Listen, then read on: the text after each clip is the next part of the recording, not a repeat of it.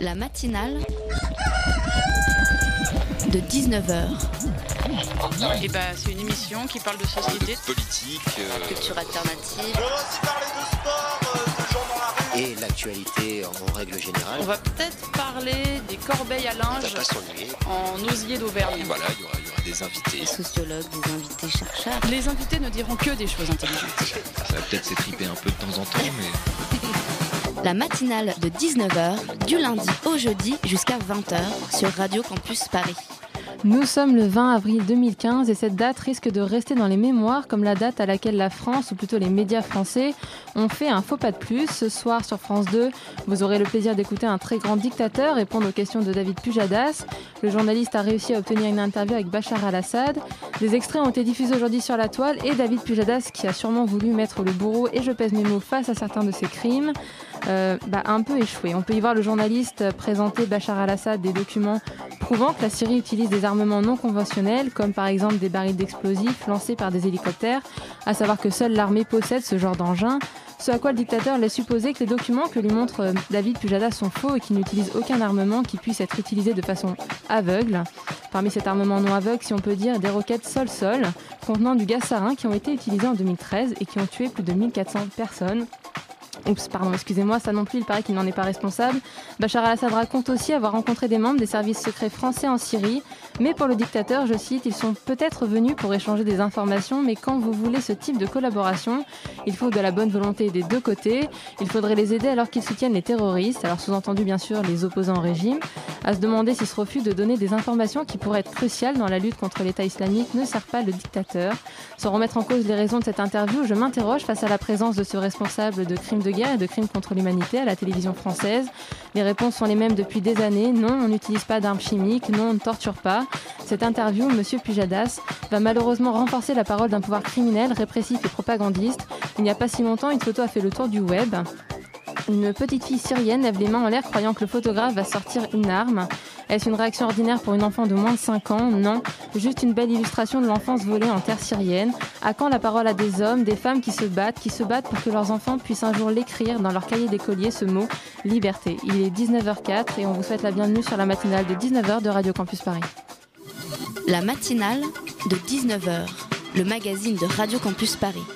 Alors bonsoir à tous, j'espère que vous avez passé un bon week-end. Le soleil arrive et l'envie d'en profiter aussi. De plus en plus de Parisiens utilisent leur vélo pour se déplacer. De nouvelles habitudes qui annoncent du changement à l'approche de la conférence Paris Climat 2015. Le plan vélo a été adopté le 14 avril dernier. Paris sera-t-elle la capitale du vélo? Pour nous en parler, nous recevons en première partie d'émission Christophe Najdowski, maire adjoint de Paris, chargé des transports, des déplacements et de l'espace public.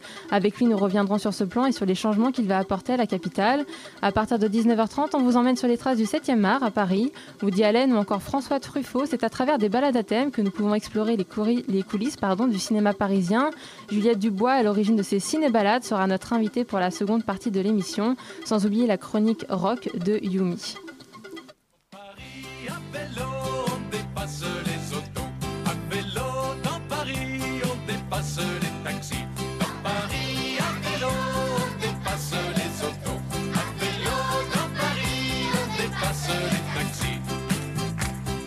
Place des fêtes, on roule pas. Place Clichy, on roule pas.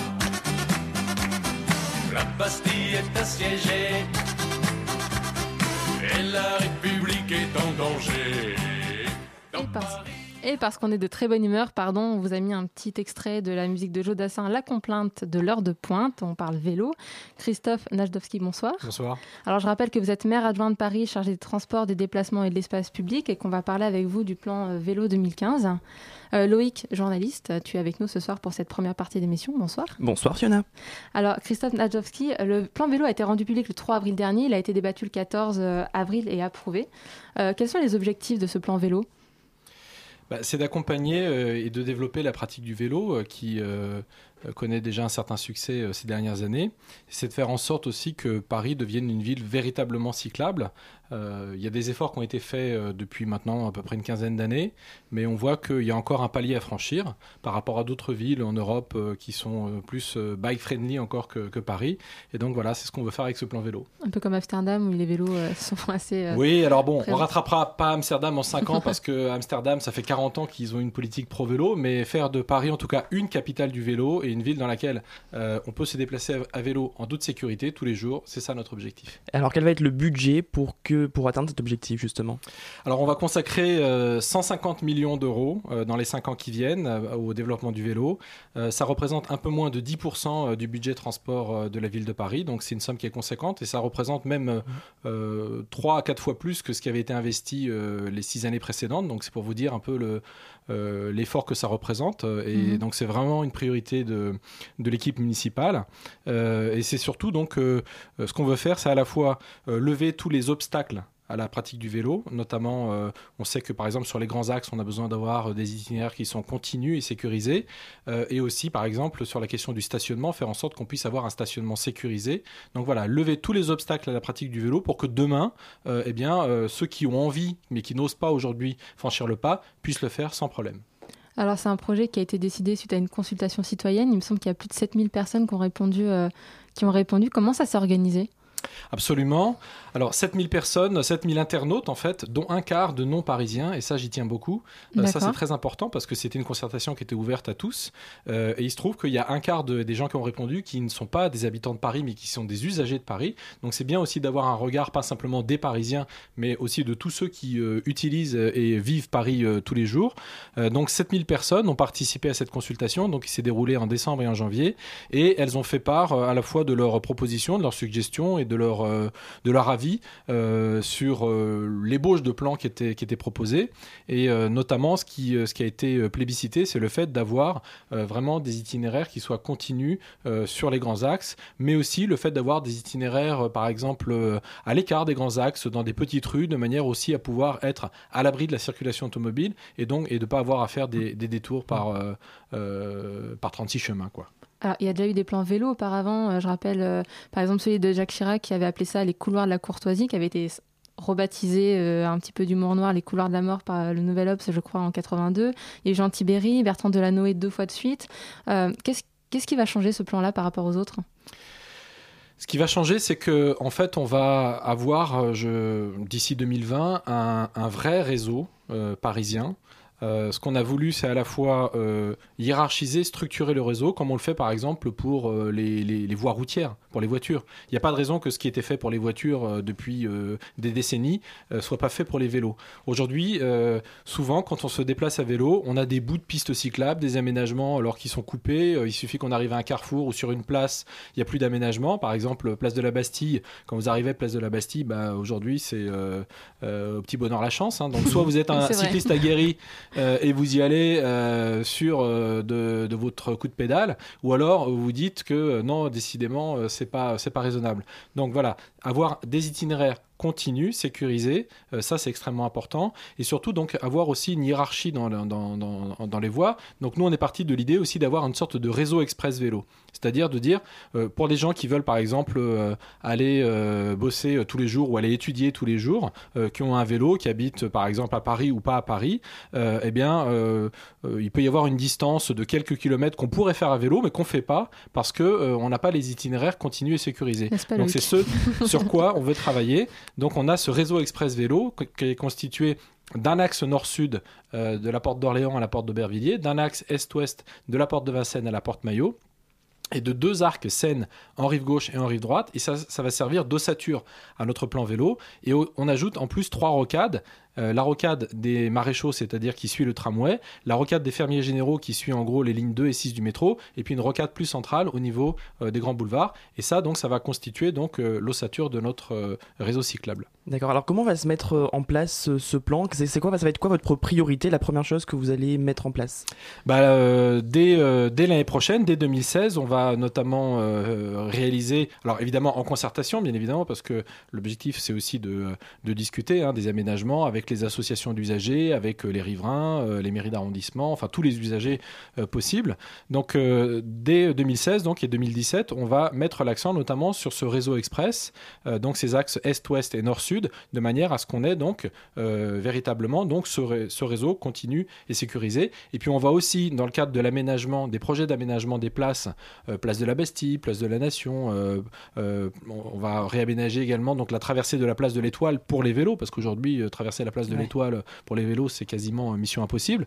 Donc voilà, donc à travers cette réflexion aussi sur les places, on va aussi réaménager, repenser euh, les places de Paris de manière à les rendre donc praticables pour les cyclistes. D'accord. Mais alors, est-ce que ça va être bien utile de faire euh, autant de pistes cyclables Parce qu'on sait que parfois les vélos cohabitent très bien avec les voitures. Alors, par ailleurs, donc ça c'est le premier volet qui, qui concerne, on va dire, les grands axes de circulation, ceux qui vont rester à 50 km/h. Mais ce qu'il faut voir, c'est qu'on a aussi un autre projet à Paris qui est de généraliser euh, la limitation de vitesse à 30 km/h en dehors de quelques grands axes. Ces grands axes qui vont rester à 50 km/h, ça va représenter seulement à peu près 10% du linéaire de voirie. Mhm. Et donc, c'est sur ces axes-là qu'on va faire les aménagements sécurisés. Et puis, pour tous les autres axes qui sont à 30 km/h, là, on peut organiser une cohabitation euh, sereine, apaisée, tranquille entre euh, les, euh, les automobilistes et, et les vélos. On a déjà cette, cette, euh, ce- cette cohabitation qui existe, notamment dans un certain nombre de zones 30 dans lesquelles on a ce qu'on appelle des doubles sens cyclables. Donc on circule dans le sens de circulation générale avec les voitures dans une voie 30 euh, tranquille euh, dans le sens de circulation. Et puis à contresens, on a aussi donc un double sens cyclable qui permet de remonter euh, uniquement donc pour les cyclistes et donc d'éviter avoir à faire le tour, euh, le tour du pâté de maison. Euh, on- et ça, ça marche très bien donc depuis un certain nombre d'années. Donc ça, ça va être généralisé. Donc on pourra aussi, je dirais de manière très fine, pouvoir se déplacer à vélo sans trop de, de contraintes. Alors une autre, un autre problème aujourd'hui, alors moi je, moi je prends le vélo de temps en temps et quand je suis sur mon Vélib dans les pistes cyclables, j'ai des automobilistes qui se garent. c'est euh, assez problématique puisqu'on est obligé de se détourner sur une autre voie. Donc des fois, des fois c'est très problématique. Euh, Est-ce que vous- il faut sévir également euh, quand les, les automobilistes ne respectent pas justement ces voies euh, réservées aux cyclistes? Alors il y a deux choses. Quand vous avez par exemple une, une bande cyclable qui est squattée par des automobilistes ou des deux roues motorisées ou je ne sais qui encore, c'est souvent que c'est simplement des aménagements qui ont été peints au sol et euh, où le, la bande cyclable se trouve entre des voitures stationnées et des voitures qui circulent. Mm. Ça, euh, c'est des aménagements qui ont été réalisés parfois un peu au rabais et c'est pas forcément ce type d'aménagement qu'on veut promouvoir maintenant. Ce qu'on veut faire plutôt, c'est des aménagements qualitatifs. On vise, on vise d'ailleurs pas forcément, je dirais, le nombre de kilomètres euh, à réaliser. Ce qui est important, c'est la qualité des aménagements qui vont être faits. Donc, faire en sorte que l'on ait une piste sur laquelle les gens vont pas aller se stationner et, et squatter. Ça, c'est la première chose. Et puis, la deuxième chose, c'est effectivement euh, euh, le problème qu'on a à Paris, c'est que euh, les gens sont pas très civiques et euh, respectent pas les autres. Et notamment, vous avez des automobilistes qui respectent pas les pistes cyclables. Et donc, ça, ça, évidemment, ça va pas. Donc, évidemment, ça passe par un travail avec la préfecture de police. Et puis, s'il le faut, bah, il faudra aussi verbaliser. Donc, on recourra aussi à la verbalisation des pistes cyclables ou encore des couloirs de bus dans lesquels les vélos peuvent circuler. Et par rapport à l'aménagement des pistes, par exemple, il y a quelques rues quand même qui sont assez, assez étroites. Comment est-ce que vous allez faire? Vous allez mettre des rues en sens unique ou euh, vous allez changer un petit peu euh, euh, la circulation parisienne? Alors, chaque rue a sa spécificité, donc on regardera évidemment les choses un petit peu au, cas par cas. Mais euh, quand vous avez des rues parfois qui sont un petit peu euh, étroites, euh, bah, souvent on a par exemple la possibilité aussi de, de, de réaliser un aménagement qui permet d'élargir un trottoir. On supprime une file de stationnement et puis on réalise dans la foulée un double sens cyclable. Donc ça permet à la fois d'améliorer les déplacements des piétons et aussi d'améliorer les déplacements des vélos. Donc ça permet, je dirais aussi, de contribuer à rendre la ville marchable et cyclable euh, et pas simplement uniquement pour un usage de stationnement de voitures qui bouge pas 90% du temps. D'accord, ben je vous propose qu'on continue de parler du euh, plan Vélo Paris 2015 juste après une petite pause musicale.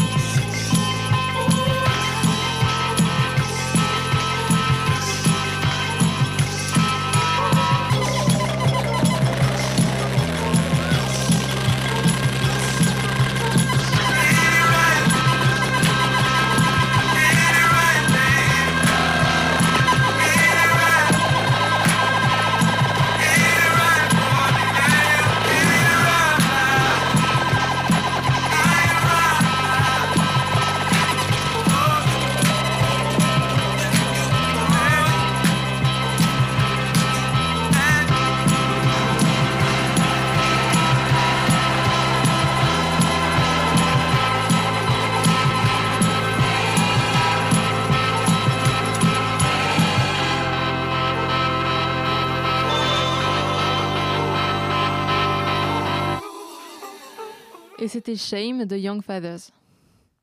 La matinale de 19h. En 2014 283 000 abonnés euh, Vélib, c'est un record. Pourtant, les problèmes persistent. Les utilisateurs connaissent euh, ce problème. hein. Si euh, nos auditeurs sont utilisateurs, ils vont peut-être se reconnaître. Il y a souvent pas de vélo là, on en a besoin. Et à contrario, il y en a trop. Il en- on n'a plus de place pour déposer son Vélib là où on voudrait le déposer.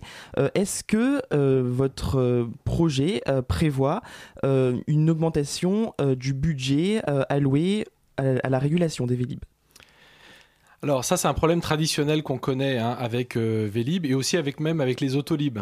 Donc Mhm. tout système euh, de location en libre service qui fonctionne en trace directe comme on dit ou en one way, c'est-à-dire je prends mon véhicule à un endroit et je le dépose à un autre, euh, se heurte à ces problèmes de régulation. C'est-à-dire Mhm. que vous avez des gens qui prennent euh, les vélos sur les hauteurs et qui vont vers le centre-ville euh, déposer leur vélo en bas et il y a personne pour les remonter ou en tout cas il y en a quelques-uns. Ils bénéficient d'ailleurs d'un bonus d'un quart d'heure à chaque fois, mais euh, ils sont pas très euh, nombreux et, et pas suffisamment nombreux. Donc se pose évidemment la question de la régulation derrière. Alors euh, nous on dit euh, aux prestataires hein, qu'il euh, faut que, améliorer, euh, parce que c'est un marché qu'on a avec un prestataire privé, euh, qu'il faut améliorer donc la régulation et faire en sorte qu'il y ait euh, davantage de vélos qui soient euh, repositionnés en haut. Bon ça c'est une, une chose. Ceci étant, on a aussi d'autres solutions et notamment la perspective de pouvoir équiper euh, dans le futur euh, les Vélib d'une assistance électrique. Euh, donc actuellement, donc il y a des études qui sont menées avec la possibilité de pouvoir donc doter chacun des Vélib euh, d'une petite batterie euh, qui serait en gros euh, grande à peu près comme un livre de poche qu'on viendrait clipser sur le Vélib. Donc ça veut dire que on peut simplement avoir le Vélib sans ou le Vélib avec l'assistance électrique.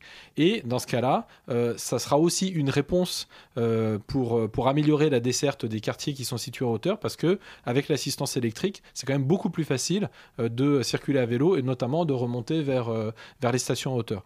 Voilà, donc c'est pas forcément une réponse uniforme euh, et euh, qui répondra à tout, mais euh, c'est quand même euh, une perspective qui est euh, assez intéressante, je trouve. Alors d'après vous, qu'est-ce qui empêche les gens aujourd'hui finalement de circuler euh, à vélo dans Paris? Alors, on avait évoqué tout à l'heure la question de la circulation automobile, hein, euh, et puis il y a aussi un autre aspect qui est très important, c'est la question du stationnement. Euh, Aujourd'hui, euh, il y a une peur, on peut dire, ou en tout cas, euh, voilà, une appréhension par rapport à la question de la dégradation ou du vol de, son vélo, et qui fait que les gens n'ont pas forcément envie de laisser leur vélo dans la rue stationné. Et donc, face à ça, on veut aussi développer un stationnement sécurisé. On va aider, par exemple, les copropriétés à s'équiper de locaux à vélo pour aménager des locaux à vélo. Donc on va les aider financièrement pour les inciter à le faire. Et puis moi ce que je veux également faire c'est euh, qu'on ait des box sécurisés, hein, des vélo-box, des vélo-stations euh, dans, dans la rue, euh, dans l'espace public, donc à la place euh, des, euh, de certaines places de stationnement, de manière à ce que euh, on puisse avoir donc euh, euh, un vélo, un stationnement sécurisé euh, dans, euh, dans la rue. Euh, ça existe par exemple à Bruxelles depuis un certain nombre d'années. C'est pas très cher parce que c'est des systèmes qui coûtent euh, 5 euros par euh, mois euh, et euh, ça permet donc d'avoir son stationnement sécurisé dans la rue. Et puis par ailleurs, on va travailler aussi, euh, et on travaille déjà avec la SNCF notamment pour équiper toutes les grandes gares euh, de grandes vélo-stations sécurisées, donc de grandes consignes à vélo, et donc on pourra aussi euh, prendre son train et ensuite poursuivre son trajet à vélo. Euh, Pour le système des box sécurisés, ça fonctionnera comment? C'est-à-dire que par exemple, ça fonctionnera comme un parking euh, parisien où on paye 5 euros par mois, on a notre place attitrée et c'est fermé. euh. Alors c'est un, un box, donc c'est un box grillagé en règle générale, donc il faudra voir après comment euh, on peut faire une meilleure euh, insertion euh, urbaine euh, de, de ce type de, de mobilier nouveau dans, dans l'espace public. Mais euh, euh, par exemple à Bruxelles, c'est une association qui gère en- en- euh, les box en question, euh, où- dans lesquels on peut ranger de 5 à 10 vélos, euh, ce qui fait qu'en règle générale, d'ailleurs, les gens apprennent à se connaître parce que euh, bah, ils se croisent quand ils prennent ou, ou déposent leur vélo, et donc euh, ça, ça permet donc une gestion euh, à quelques-uns, donc et d'avoir donc son vélo qui est euh, attaché à l'intérieur et avec euh, euh, un, un- un box qui euh, est fermé à clé, donc qui est euh, euh, qui est qui est sûr. D'accord, donc, donc, euh, ce sera toujours la même personne qui aura la même place de box tant qu'il y aura le, le Voilà, paiement. voilà. euh, Donc on a, on- voilà, on, s'abonne auprès d'une association ou euh, d'une structure de l'économie sociale et solidaire, et euh, on a sa place dédiée dans son euh, box à vélo euh, dans la rue. D'accord. Certains quartiers, on le disait tout à l'heure, sont dotés de, par exemple, de CD de passage euh, cycliste ou de double sens cyclable qui permettront aux cyclistes, par exemple, de, de passer au feu rouge ou euh, de remonter un sens interdit. Il y a quand même pas mal de conflits entre automobilistes et cyclistes. On disait tout à l'heure qu'il y avait des, des axes où ça se passait très bien, mais d'autres où ça se passe beaucoup moins bien. Est-ce que ce, ce système-là va justement améliorer les relations entre automobilistes et cyclistes? Oui, alors déjà, il y a la première chose, c'est la limitation de vitesse à 30 km/h qui va aussi euh, permettre de, mieux cohabiter. Et puis ensuite, il y a la question euh, des aménagements qui, euh, réglementaires qu'on va mettre en, œuvre à Paris, qu'on commence déjà à mettre en œuvre. Il y a ce qu'on appelle le CD, le passage au feu cycliste, qui permet donc aux cyclistes, sur certains carrefours, de céder le passage aux piétons, mais de pouvoir tourner à droite le feu reste rouge pour les automobilistes. Donc une fois que j'ai laissé passer les euh, piétons traversés, je suis cycliste, le feu est rouge pour, les, euh, pour la circulation générale, mais je peux tourner à droite en ayant respecté évidemment la priorité pour les piétons euh, et en faisant ça de manière à ce que ça ne mette pas en danger les autres. Donc je peux tourner à droite et donc j'attends pas donc de redémarrer dans la circulation générale. Par ailleurs, on va systématiser aussi les SAS vélos, donc il y en aura plus de 7000 dans Paris. Donc à chaque feu, il y aura un SAS, il y en a déjà, hein. le Mm. problème c'est qu'ils ne sont pas respectés. Donc euh, ça aussi, il faut que la préfecture de police nous aide à ce niveau-là. Donc un SAS vélo euh, systématiquement donc devant la circulation générale, donc ce qui permet donc aux cyclistes de démarrer avant et par exemple quand il a besoin de tourner vers la gauche, donc de se positionner devant le flux de circulation des voitures et donc d'être plus en sécurité. Un autre volet important, c'est que vous prévoyez d'aider à l'acquisition de vélos. Alors, qui euh, pourra être aidé et comment est-ce que ça va se passer? Alors déjà, ça existe depuis de- 2009 maintenant, hein, l'aide à l'achat de vélos à assistance électrique.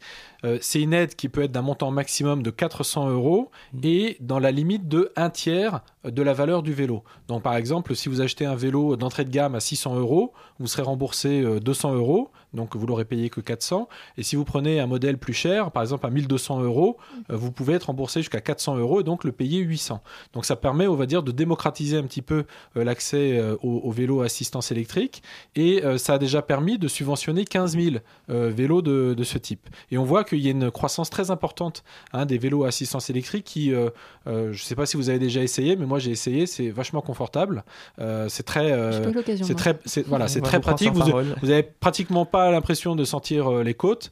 Et euh, vous pouvez faire comme ça pendant plusieurs kilomètres du vélo pratiquement sans vous fatiguer. Donc euh, c'est- très bien quand vous êtes comme, comme moi par exemple, par exemple en, en costume et que vous allez à une réunion, comme ça vous n'arrivez pas complètement en nage et, et c'est très bien. Ça va en Et puis- plus d'un. Voilà.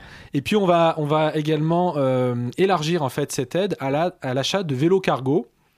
Alors les vélos cargo, c'est des vélos utilitaires euh, dans lesquels euh, on peut mettre soit euh, des marchandises, par exemple pour transporter ses courses, ou alors même aussi, par exemple, bah, pour ceux qui ont des enfants, ils peuvent aussi transporter leurs enfants là-dedans. On, on voit que c'est un, phénomène qui est en train d'émerger. Et ben nous aussi, on veut l'accompagner parce qu'on se dit que quand on a des enfants à Paris, souvent le discours qu'on nous dit, c'est ah oui, mais on peut pas, on peut pas se déplacer autrement qu'en voiture. Bah si, justement, on va vous offrir une alternative. Passez au vélo cargo et on vous aidera à le faire. Et ça va aider, par exemple, des marchands à pouvoir se balader en vélo, trimballer leurs marchandises Bah, euh, alors, comme ça on a l'aide que j'évoquais tout à l'heure, elle est déjà accessible aux triporteurs euh, électriques et euh, à une entreprise qui veut passer euh, à la livraison avec un triporteur électrique. Et pour le moment, ça fonctionne bien. ça fonctionne bien, donc même si peut-être que c'est pas suffisamment connu, donc il faut qu'on en fasse plus la pub, mais ça marche très bien. Il y a une question qui est un peu euh, liée aussi, c'est les vélos-taxis. Euh, ils sont assez menacés dans la capitale. Est-ce que vous pensez aussi qu'il faut les renforcer, les protéger, entre guillemets, euh, de manière législative? Alors les vélos taxis, bon c'est un peu un sujet un peu différent, mais c'est un sujet là aussi qui est en train d'émerger avec des gens qui tout simplement sont souvent d'ailleurs des auto-entrepreneurs et qui aujourd'hui proposent des services de déplacement pour les touristes. Le problème aujourd'hui c'est que cette activité elle est totalement inorganisée. Euh, la préfecture de police elle est plutôt sur une attitude on va dire euh, répressive euh, pour tout simplement réprimer ce type d'activité. Moi je souhaite plutôt qu'on l'organise, c'est-à-dire que ça permet aussi à des gens d'avoir un emploi, ça permet aussi aux touristes de se déplacer de manière écolo dans Paris. Donc moi je Mhm. serais plutôt pour qu'on organise cette filière, mais ça supposera aussi Mhm. de faire en sorte qu'il y ait un certain nombre de règles qui soient respectées. D'accord. Alors, euh, votre plan, lui, euh, parle d'instaurer une culture du vélo. Est-ce que vous pouvez nous expliquer ce que c'est? Oui, une culture du vélo, bah, c'est de faire en sorte aussi que euh, qu'on soit petit ou qu'on soit grand, euh, on puisse aussi tout simplement euh, pratiquer le vélo. Ça veut dire aussi accompagner par exemple les vélos écoles. Euh, On a des vélos écoles par exemple qui permettent aux enfants d'apprendre à faire du, du, du vélo, mais aussi qui permettent à des adultes de se mettre ou de se remettre en selle. Des adultes par exemple dans certains quartiers populaires qui ont pu parfois faire du vélo quand ils étaient jeunes, mais qui n'en font plus maintenant et qui savent euh, forcément très bien en faire. Et ben le fait de se remettre à la pratique du vélo, c'est aussi un moyen de reprendre une certaine forme d'autonomie. Donc là, je dirais c'est un aspect, je dirais plus social euh, du volet euh, plan vélo qu'on veut qu'on veut développer. Et puis quand on parle aussi de culture vélo, c'est de faire en sorte aussi que dès le plus jeune âge, on ait l'habitude de se déplacer à vélo et faire en sorte qu'on puisse aussi aller à vélo à l'école, au collège, au lycée, à la fac et ensuite bah, quand on sera dans la vie active à, à travail. Et c'est aussi euh, accompagner tous les projets associatifs euh, d'ateliers de, réparation vélo euh, qu'on veut aussi donc soutenir. Il y en a un certain nombre aujourd'hui qui sont en projet, donc on sera à leur côté pour, pour les développer. Alors encore une question, comment est-ce que vous allez convaincre les non-parisiens, donc les gens qui viennent de banlieue, de prendre leur vélo quand ils entrent dans Paris?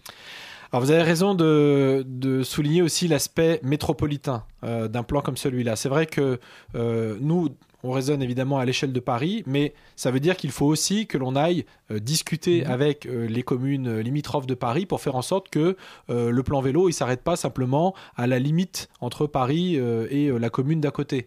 Parce que si on a un bel aménagement qui s'arrête net et qui À la frontière. à la frontière à la, communale, ça n'a pas grand intérêt. Donc notre, notre façon de, de- de travailler, c'est de faire en sorte aussi d'être en concertation avec les, les communes voisines et faire en sorte aussi que les réseaux se raccordent, évidemment, de manière à ce qu'il y ait une cohérence globale et que à terme, on bâtisse un vrai réseau métropolitain. Et pour le moment, il y a certaines euh, communes autour qui ont euh, adhéré au plan, qui sont d'accord, euh, qui veulent mettre en place des On choses. a, eu, on a eu des premières discussions, donc, et on va, on va les continuer, euh, donc, euh, avec des communes euh, du Val-de-Marne, des Hauts-de-Seine et de la Seine-Saint-Denis. Et donc, l'objectif, c'est bien de faire aussi le traitement des portes de Paris, qui sont souvent aujourd'hui des lieux de coupure urbaine très forte, où la place des vélos n'est pas vraiment affirmée. Donc, il faut aussi réaménager ces portes, réduire la place de la voiture, aménager des pistes cyclables et aussi euh, des, des aménagements pour les piétons, de manière à faire en sorte que ces portes ne soient plus euh, des barrières, mais soient au contraire, euh, en quelque sorte, des ponts qui permettent de relier Paris et les communes d'à côté. Alors vous dites que vous voulez réduire la place de la voiture, est-ce que vous voulez carrément bannir la voiture de la ville au final? Non, je ne veux pas bannir la place de la voiture. Il faut réduire la place de la voiture parce que je dirais c'est euh, euh, c'est une nécessité par rapport euh, à la question du changement climatique, de la réduction des émissions de gaz à effet de serre. C'est une nécessité par rapport au partage de l'espace public. C'est une nécessité par rapport au fait qu'aujourd'hui nos villes, elles ont quand même elles sont encore très fortement marquées par euh, les aménagements qui ont, ré- qui ont été réalisés au siècle dernier, dans les années 50 et 60, à la période des Trente Glorieuses, où la voiture était triomphante. Donc on a changé de siècle. Voilà, la ville du 21e siècle, ce sera pas la ville du 20e siècle. Donc ce sera une ville qui sera plus partagée, plus apaisée, et qui sera plus la ville où euh, la voiture était le mode dominant et le seul mode euh, de, pour, pour se déplacer. Pour autant, la voiture, elle peut rester quand même elle- partie prenante de, de la mobilité. Elle doit s'insérer dans une chaîne de mobilité. Elle doit évidemment être le- la moins polluante possible. Et euh, on voit bien aussi que euh, euh, chez les jeunes, aujourd'hui, on n'a pas du tout le même rapport que euh, chez leurs parents par rapport à la voiture. Donc on est beaucoup moins, par exemple, sur la possession de la voiture que sur le fait de pouvoir Mm. l'utiliser quand on en a besoin ponctuellement. Et c'est la raison pour laquelle, dès ce printemps, on va développer les systèmes d'autopartage puisque on va avoir 200 places de stationnement en voirie, donc euh, dans l'espace public, qui vont être réservées à des voitures en autopartage et qui seront donc disponibles euh, pour les personnes qui voudront s'abonner à ces systèmes. D'ailleurs, vous parliez de pollution. Est-ce que euh, sur 5 ans, ce plan vélo est 2015-2020, est-ce que ça va changer quelque chose au niveau de la pollution sur Paris? Bien sûr, bah, déjà, euh, le vélo, c'est un outil puissant de, de réduction euh, des émissions de gaz à effet de serre.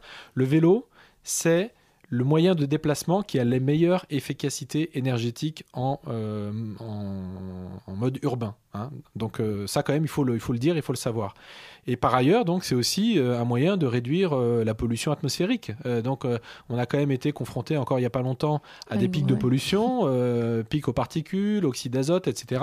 Et donc dire que le vélo c'est une alternative à l'usage de la voiture, et particulièrement pour le vélo à assistance électrique qui est un vrai concurrent à l'usage de la voiture, oui, on peut dire que le vélo c'est aussi un moyen de réduire la pollution. D'accord, bah, malheureusement, on doit clôturer ce premier sujet. Donc, Christophe euh, Nadjovski, merci beaucoup d'être venu euh, dans la matinale de 19h de Radio Campus Paris. Et puis, bah, on va suivre euh, le plan vélo très attentivement. Merci beaucoup.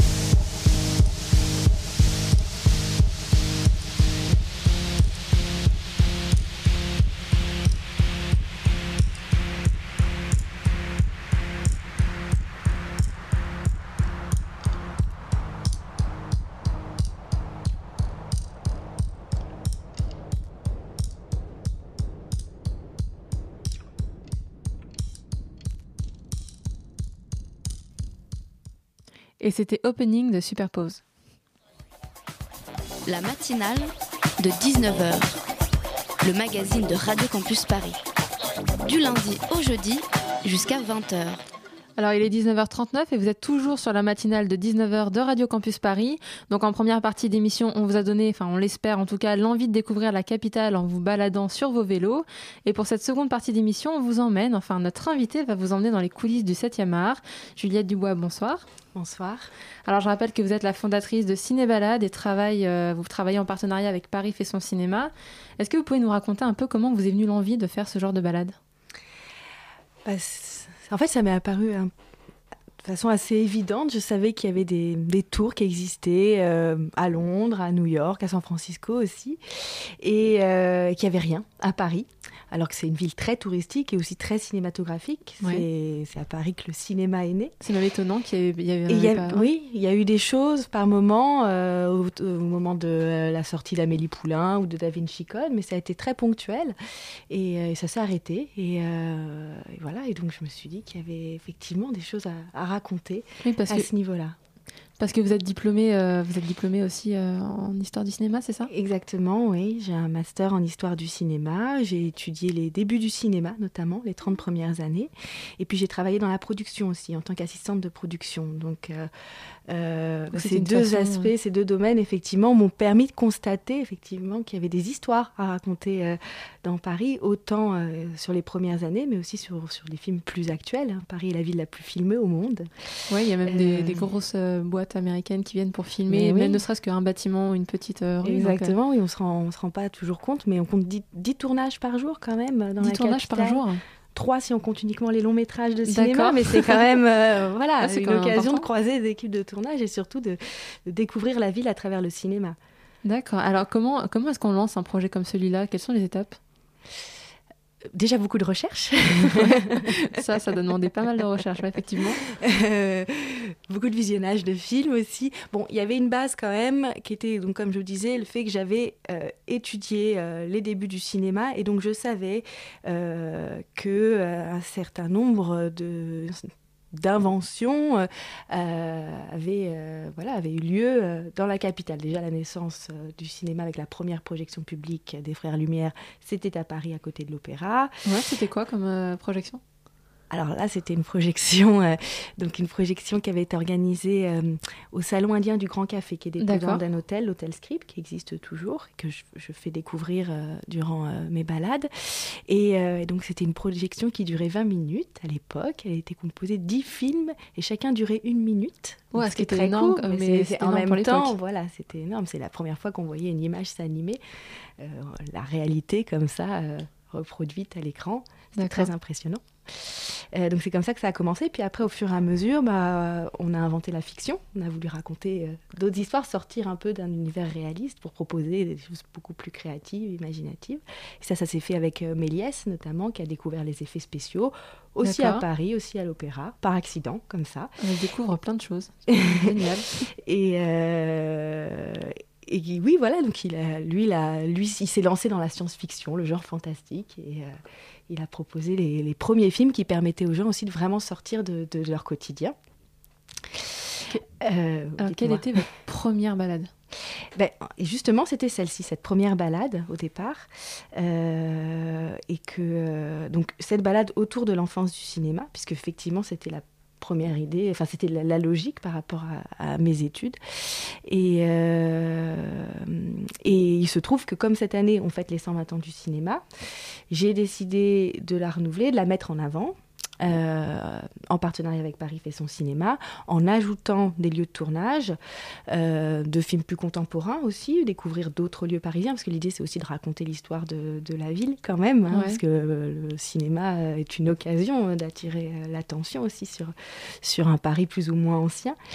Euh, et donc on, on a rajouté un certain nombre de lieux de tournage et surtout on propose la visite de la cabine de projection d'un cinéma mythique qui est le cinéma Max Linder. Et le chef projectionniste est là pour pour euh, nous parler de son fermée, métier. je crois, public Oui. normalement. Oui, c'est oui, toute, toute cabine de projection est fermée déjà. Euh, et puis en plus, celle-ci, elle est particulière parce que euh, bah, déjà le cinéma a une très belle histoire, la salle est magnifique et eux-mêmes euh, ont conservé leur appareil de projection 35 mm, chose qui devient de plus en plus rare depuis qu'on est passé au numérique. Donc, il nous raconte un peu cette évolution en nous montrant comment ça marche tout ça, quel est son métier. D'accord, du coup, vous allez voir, vous choisissez de faire une balade, faites vos recherches, vous dites, ok, voilà, faut faire telle étape, telle étape, telle étape. Et après, vous allez contacter les gens. Voilà. Et, Et, s'ils euh, sont ouverts, euh, Ils, bah, ils sont ok, go. bah, bingo, d'accord. Et euh, c'est par groupe de combien en général Vous avez. euh, Euh, alors, euh, généralement, c'est une dizaine de personnes. Après, ça peut monter jusqu'à 20, 20 jusqu'à 25 personnes. 25 personnes, d'accord. Ouais. Euh, en fait, je dispose d'un iPad euh, qui me permet de montrer des extraits vidéo, des extraits de films, euh, des photos aussi. Et il est vrai qu'au-delà de 25 personnes, ça devient peut-être un petit peu moins agréable, plus compliqué, effectivement. Euh, donc voilà, on le limite à 25 personnes. Je parle... bi- Nickel. Bon, on rappelle, c'est votre grande première, mais tout va bien. du coup, 20, euh, ouais, 20-25 personnes, euh, grand maximum. Et qui sont ces gens qui viennent finalement? Parce qu'il y a beaucoup de touristes dans la capitale, mais il y a aussi peut-être des Parisiens qui veulent découvrir euh, euh, bah, leur ville autrement. Il y a quand même une bonne moitié, voire peut-être un peu plus, une majeure partie de, de Parisiens, ouais, de Parisiens de longue date ou de Parisiens qui sont installés euh, plus récemment, euh, qui évidemment bah, sont, aiment les visites guidées euh, et font des visites guidées comme ils iraient à une exposition. Ce qui est assez étonnant, d'accord Parce qu'on aurait pu s'imaginer vraiment que c'était euh, plus les touristes. Bah, on connaît qui- jamais assez bien Paris en fait. Ouais, hein. c'est vrai. Bah, on y On a toujours et- nos axes comme ça, nos parcours, notre circuit, et puis on sort pas vraiment des sentiers battus, où on lève pas la tête, euh, ou voilà, où on est devant l'opéra comique ou je ne sais quel autre lieu, mais on connaît pas son histoire et, euh, et on a envie de- de- d'en savoir un peu plus avec un guide. C'est plus, Bah, je c'est vous plus sympa. Qu'on se retrouve juste après une petite pause musicale. Walking around just talking my shit. I'm bored with this medicine. Thinking about the naked women in my bed. I'm bored with this medicine. Walking around just talking my shit. Conversation based around just sex. Words at the tip of my tongue.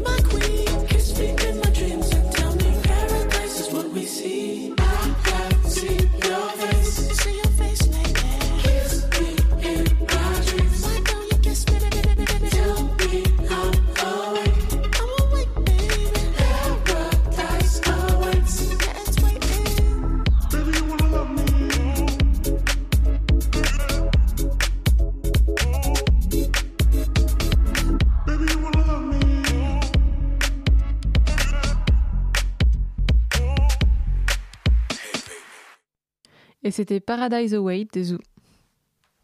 La matinale de 19h. Alors vous êtes toujours sur la matinale de 19h de Radio Campus Paris et on est avec euh, Juliette Dubois qui a organisé, qui a fondé des ciné-balades. Donc on va euh, à travers euh, Paris, on va découvrir Paris à travers le 7e art.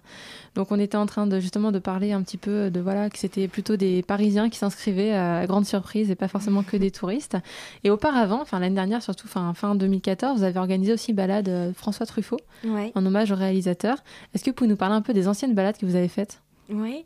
euh, alors, donc pour François Truffaut, donc effectivement, c'est la plus, récente, on va dire. Ouais. Euh, donc que j'ai faite à l'occasion de l'exposition euh, et de euh, l'anniversaire des 30 ans de sa mort, euh, en- donc euh, en partenariat avec la Cinémathèque. Et euh, l'idée c'était de, re- de retracer un petit peu euh, euh, son parcours euh, cinématographique et son parcours de Parisien aussi, puisque c'est euh, un Parisien qui a filmé beaucoup sa ville, euh, notamment avec la série des Antoine Douanel et des 400 coups. Et euh, c'est aussi une occasion de découvrir euh, un quartier, le 9e arrondissement, le haut du 9e ad- arrondissement, autour de la place Saint-Georges euh, et en bas de la place de Clichy, qui est un quartier qui n'est pas toujours très fréquenté ou connu. Donc c'est aussi une balade agréable dans ce sens. Euh, et puis l'histoire de François Truffaut est très riche, donc euh, donc c'est vrai que c'était une belle opportunité. Euh, ensuite, j'ai aussi une balade sur, sur Woody Allen et son film Minuit à Paris dans le quartier Ouais. latin, qui, est, qui est aussi une occasion de, de parler du Paris des années 20, donc parler du travail de Woody Allen aussi, mais, euh, mais, euh, mais aussi de cette grande époque euh, où euh, les artistes euh, fréquentaient le quartier latin, se côtoyaient, où c'était une période effectivement très très très riche. Et ça se passe comment quand euh, a- vous avez par exemple euh, une invitation, on disait de 20-25 personnes Quand euh, la balade, voilà, il y a vraiment beaucoup de gens qui veulent y assister. Est-ce que vous ouvrez d'autres dates? Oui, C'est possible ce- Effectivement, oui. J'ai généralement 3-4 dates par semaine et je, et je peux ouvrir des sessions à la demande. Alors on va parler quand même de la balade du moment parce que c'est aussi, euh, on va dire dans l'actualité, c'est la ciné-balade Grand Boulevard. Mhm. Donc je crois que les visites ont débuté le 21 mars et ça va durer jusqu'au 26 avril. Est-ce que vous pouvez nous en dire plus? Vous en avez déjà un petit peu parlé avec la Mhm. cabine de projection. Est-ce que vous pouvez nous, nous, nous raconter un peu cet itinéraire? Donc c'est un peu l'itinéraire effectivement euh, que j'ai évoqué tout à l'heure, puisqu'on commence avec l'hôtel Scribe et avec la naissance du cinéma. Euh, mais il y est question aussi des débuts de la couleur, euh, des grands débuts de l'industrie cinématographique, des premiers films comiques. Comment d'ailleurs arriver la couleur? Au cinéma Ça a été très progressif. Alors au départ, c'était simple, on coloriait la, la pellicule, image par image. Donc, Ça être très, très long. C'était un petit peu. Ouais. Les films étaient courts, hein, mais quand même 24 images par seconde, ça fait du travail. Ouais. Euh, et, puis, euh, et puis on a inventé divers appareils dès 1910, euh, munis de filtres de plusieurs couleurs qui permettaient en fait d'impressionner la pellicule et, et donc de donner cette impression de couleur à partir d'un film noir et blanc. Et puis la pellicule couleur est arrivée dans les années 30 et s'est développée à ce moment-là. D'accord. Voilà, donc il y a eu plusieurs étapes.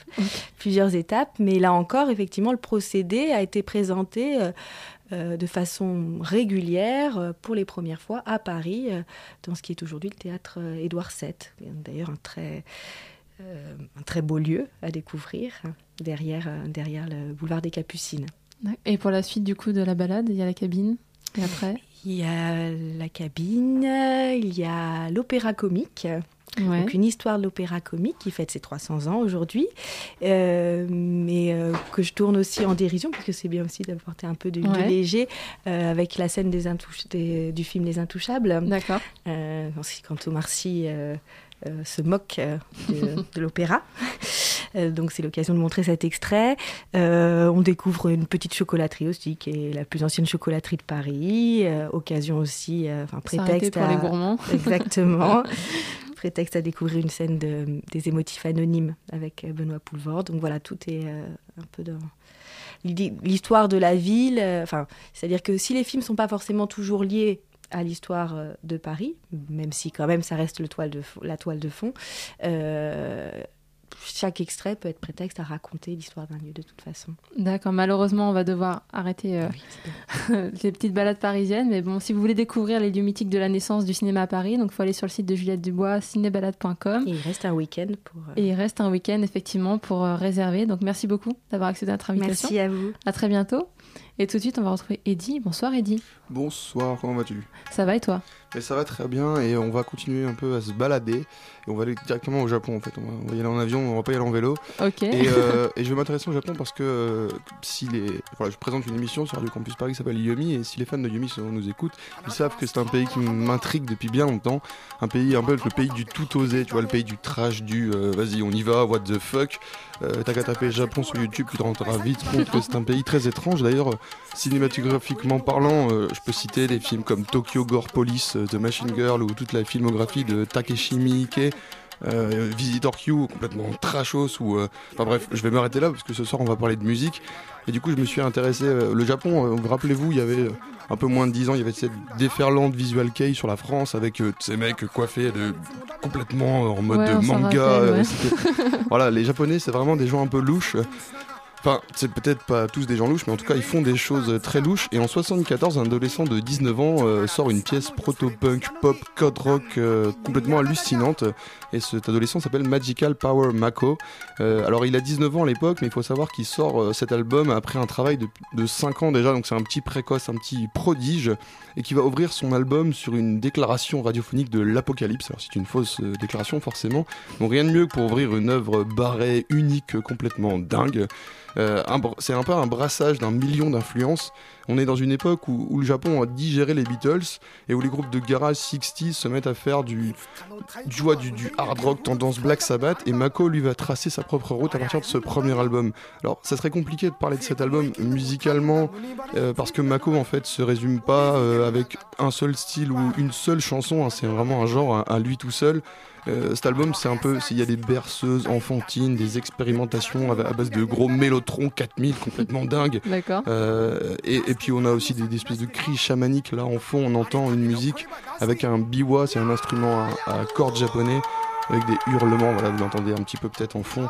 Euh, c'est vraiment un- le mec, ce mec-là, c'est un mélange pop art, euh, crowd rock à la sauce japonaise. Donc, comme je le disais, un, peu, un petit peu trashos. Et, euh, et je- la, la pochette résume d'ailleurs euh, ce, ce truc complètement dingue, c'est le logo Polydor. Il y a juste ça au milieu de la pochette, c'est juste un logo Polydor, le logo du label, rien d'autre. T'es là, genre, tu, si tu vois dans une brocante, tu le prends absolument, quoi. Même si la pochette est dégueu. Et, et tu te demandes ce que c'est, et je l'ai écouté plusieurs fois. Et je me demande toujours un peu ce que c'est cet album en fait. Qui est, qui est ce, personnage? Je vous encourage à aller vraiment écouter l'album de A à Z parce que la chanson que je vais vous passer là ne résumera pas l'album, même si elle est très étrange et elle résume un peu ce que j'ai dit. C'est la chanson qui va suivre le discours, enfin la, fausse, la fausse déclaration radiophonique annonçant l'apocalypse. Donc la première chanson de l'album.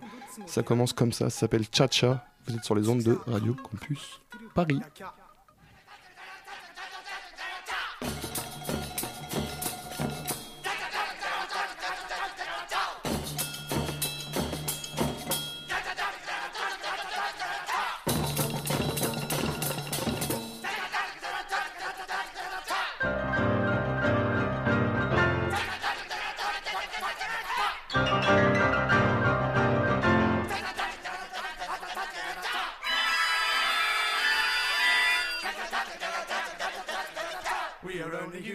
Listen to the noise in our mind.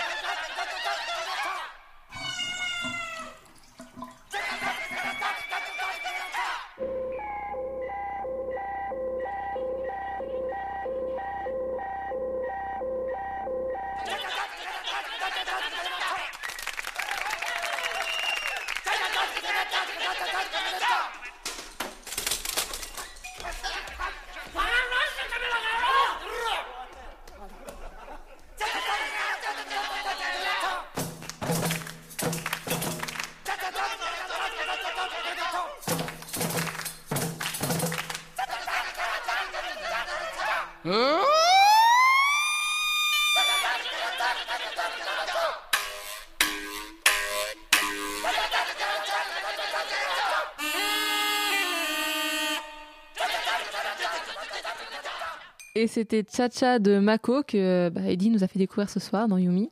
Et c'est malheureusement la fin de cette matinale. Merci à nos invités. Merci à Loïc euh, à la co-interview. Merci à Ronnie qui était à la réalisation ce soir.